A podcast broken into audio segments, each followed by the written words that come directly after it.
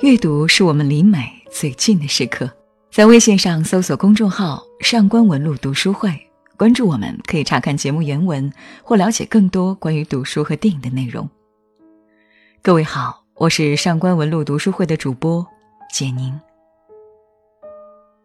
前段时间沉寂许久的王菲现身机场，左手无名指还佩戴了一枚戒指。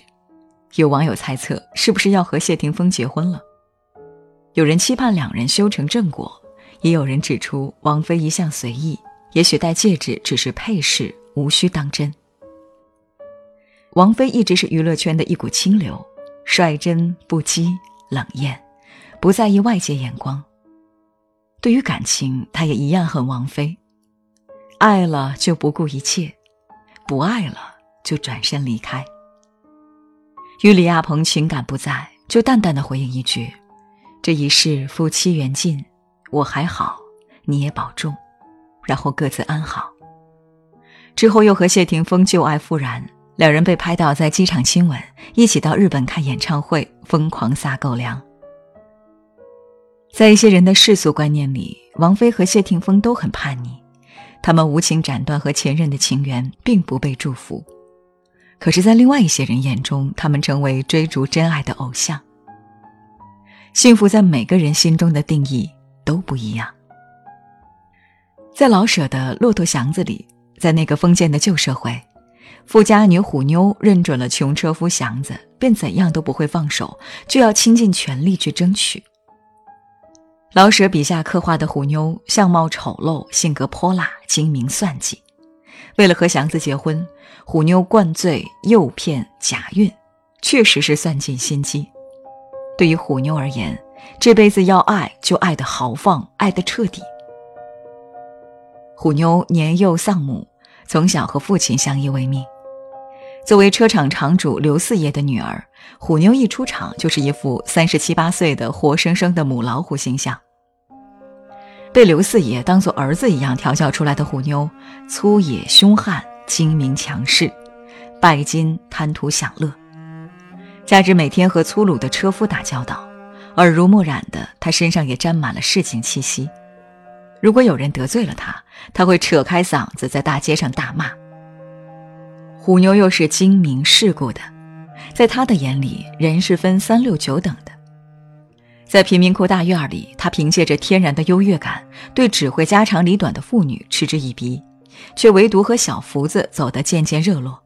只是觉得那姑娘长得俊俏，又给军官当过外事，算是见过世面的人。而虎妞的另一个鲜明的特征就是丑。对于她的丑，老舍先生更是毫不吝惜，变着法儿的淋漓在笔墨中。黑脸上起着一层小白的鸡皮疙瘩，像拔去毛的动机。她是既旧又新的一个什么奇怪的东西，是姑娘也是娘们儿，像女的又像男的，像人又像什么凶恶的走兽。对一个老女人、丑女人、恶婆娘的厌恶跃然纸上。从小缺少母亲的教育，虎妞缺少女人该有的柔情，再加上她长相丑陋，因此吓住了男人。她的丑陋不堪，她的粗俗刁泼，都让男人避之唯恐不及。不难想象，二十多岁的虎妞也会和其他少女一样，是青春的、温情的。只是如今人到中年的她，经历岁月的风化，变成了现在的模样。即便又老又丑，身为女人的虎妞也同样对婚姻充满了渴望。只不过在父亲刘四爷的操控下，她早已错过了美好懵懂的恋爱年纪。而自带优越感的她，又对那些卑微的车夫不屑一顾，可唯独对祥子颇为青睐。他也早已没有了纯真和矜持。对于喜欢的人，如待宰羔羊一般的样子，他只是想不计一切后果的占有他。为了成全婚姻，也为了从父亲那里分得财势。祥子是刘四爷车厂的一名车夫，每天靠拉车为生，并且把车视为比自己生命都珍贵的存在。在虎妞眼里，祥子和其他车夫不一样，他忠厚老实、结实能干。于是他像抓住救命稻草一样，死也不肯放手。好不容易捉到他，不能随便放手。正是因为祥子从来没有觊觎虎妞家的财富，也才让虎妞费尽一番心机。虎妞吃定了祥子的善良和懦弱，于是为了骗取祥子，她制造了一场酒后乱性。她把祥子灌醉，与其发生关系，并用枕头垫大肚子，假装怀孕。虎妞一如既往的那么强势，那么霸气，祥子自然不知所措，只能听凭虎妞的安排。而虎妞知道父亲自然不会同意这门亲事，于是为了夺得父亲刘四爷的同意，他又让祥子在老爷子大寿时前去帮忙。本以为在大寿时磕几个头，过年时再去拜年就能博得老爷子的喜爱，却没想到他的把戏被刘四爷拆穿，最后父女大吵，关系决裂。为了祥子，虎妞不惜和父亲决裂，却落得个财失两空的结局。他一个人置办好嫁妆，又给祥子一些钱，让他买好看的衣服，就这样把自己嫁了出去。看起来有些凄凉，没有父亲的祝福，没有兄弟的护送，婚后还要和祥子在贫民窟里租房住。在今天看来，在和祥子两人的关系中，虎妞始终是操控全局的导演。直到两个人结婚那天，虎妞把肚皮上的枕头取下来。祥子才发现，这次的怀孕不过是虎妞为了绑住他而使出的一侧计谋。放在当时，大家都会骂虎妞寡廉鲜耻，可是现在读起来却有些敬服她的直爽和果敢。有人说虎妞心肠歹毒、不择手段、不知廉耻，但是谁让虎妞爱祥子呢？虎妞的爱也是爱，爱又怎分得清对错呢？或许。为了祥子义无反顾的虎妞，在外人看来有些可怜，可是，在虎妞的内心，也许是蓄谋已久的一场胜利。在和祥子结婚这件事上，虎妞极端又执着，虎气中又透着倔强的妞性。婚后，他倒也收敛起平日粗野霸道的一面，幸福的过起了充满家庭温情的小日子。